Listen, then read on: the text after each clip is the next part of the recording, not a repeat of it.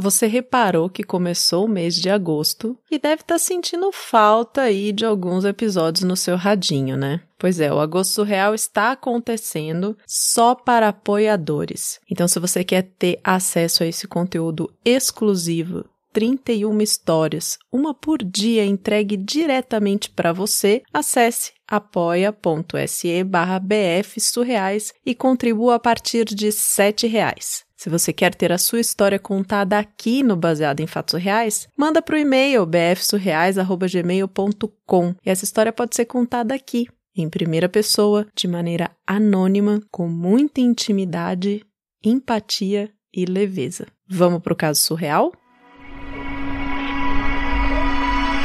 Baseado em fatos surreais. Histórias de mulheres como nós compartilhadas com empatia, intimidade e leveza. Onde o assunto é a vida e o detalhe surreal. Eu não sei se é o seu caso, mas o meu com certeza sempre foi o sonho de casar. Ai, eu ficava imaginando como é que ia ser o pedido de casamento. E aí, quando eu conheci esse rapaz, e logo de saída a gente se deu super bem, uma química muito boa, eu falei: pronto, agora vai. Só que tinha um detalhe. A gente se conheceu e ele tinha planos de ir embora para os Estados Unidos. Tava super afim de ir para lá, tinha a ver com a carreira dele, e eu não tava afim de sair do Brasil.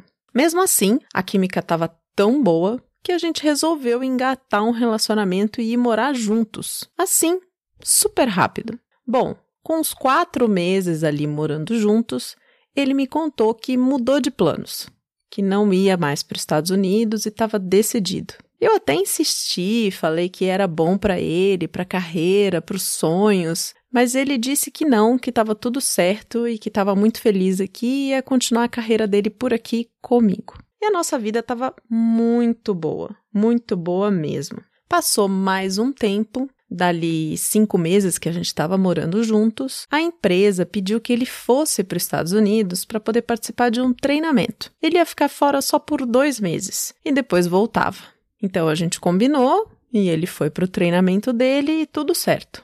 Pouco tempo que ele estava lá, ele me mandou um cartão postal não foi um e-mail, não foi um cartão digital, não. Foi um cartão pelos correios mesmo. e no cartão ele me perguntava: quantos dias você demorou para receber esse cartão? E eu falei com ele quanto tempo levava.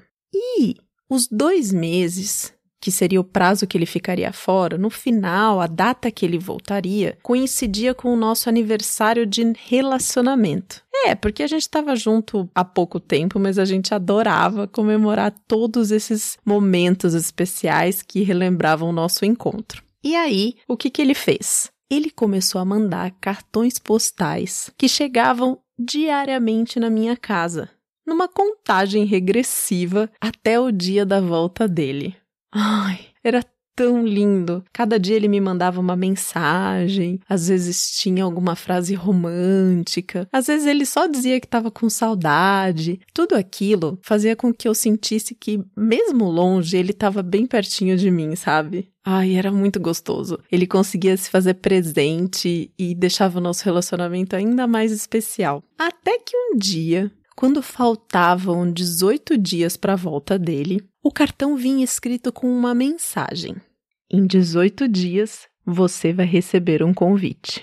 ah, meu Deus, eu pulei de alegria e fui conversar com as minhas amigas, né? Saber o que, elas achavam se eu não estava viajando, porque eu tinha certeza que quando ele voltasse, ele ia me pedir em casamento.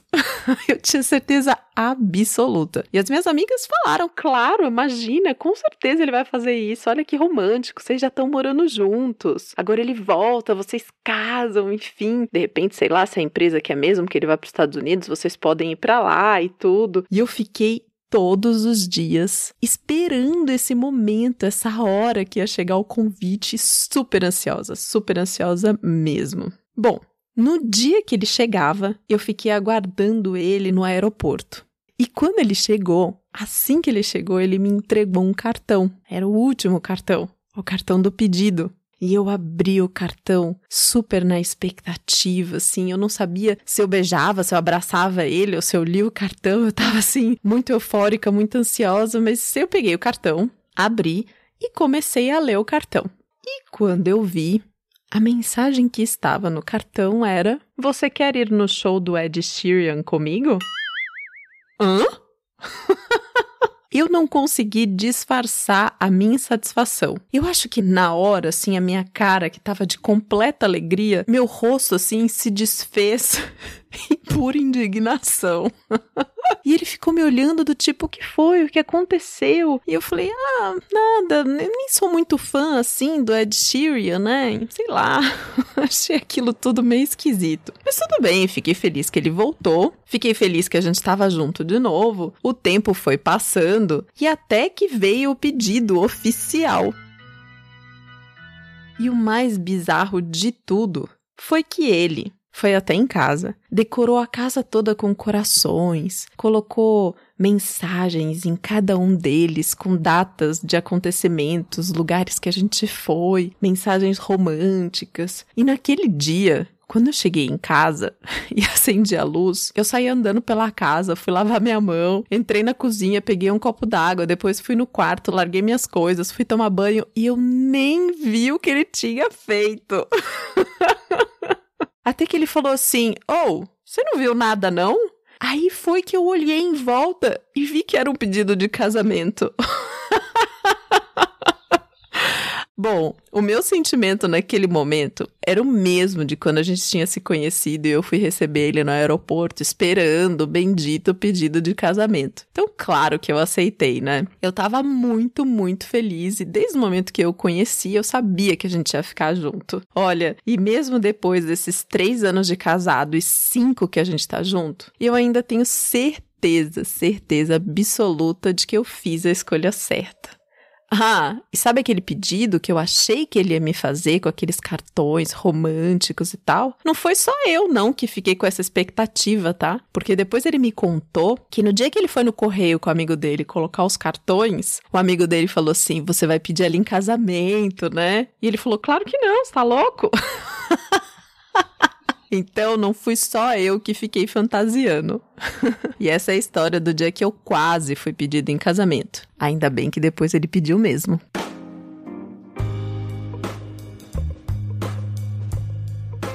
Ai, que fofinha essa história, né? eu fiquei pensando de todas as vezes assim que a gente fantasia coisas na nossa cabeça e fica esperando que algo aconteça, cria expectativas, imagens, aquele momento ideal. E às vezes as coisas nem são do jeito que a gente imagina, né? Às vezes são melhores, às vezes nem tanto. Eu acho que é uma grande lição pra gente começar a observar as coisas como elas são Fantasiar é bom, é muito gostoso, é ótimo para a imaginação, mas também viver um pouquinho da realidade, assim, e saber como são as coisas ali no dia a dia, aquelas pequenas alegrias, aqueles momentos gostosinhos que a gente não precisa nem de grandes transformações, sabe? Para curtir e aproveitar. Foi sobre isso que eu fiquei pensando com essa história. E você? Pensou em alguma coisa? Compartilha comigo, pode mandar por e-mail bfsurreais@gmail.com. Ou você pode falar comigo no Instagram também, me manda um ADM. E você que é apoiador do Baseado em Fatos Reais, muito obrigada por estar comigo contribuindo para que mais e mais histórias cheguem no radinho toda semana. Até o próximo caso surreal. Esse podcast foi editado por Domênica Mendes.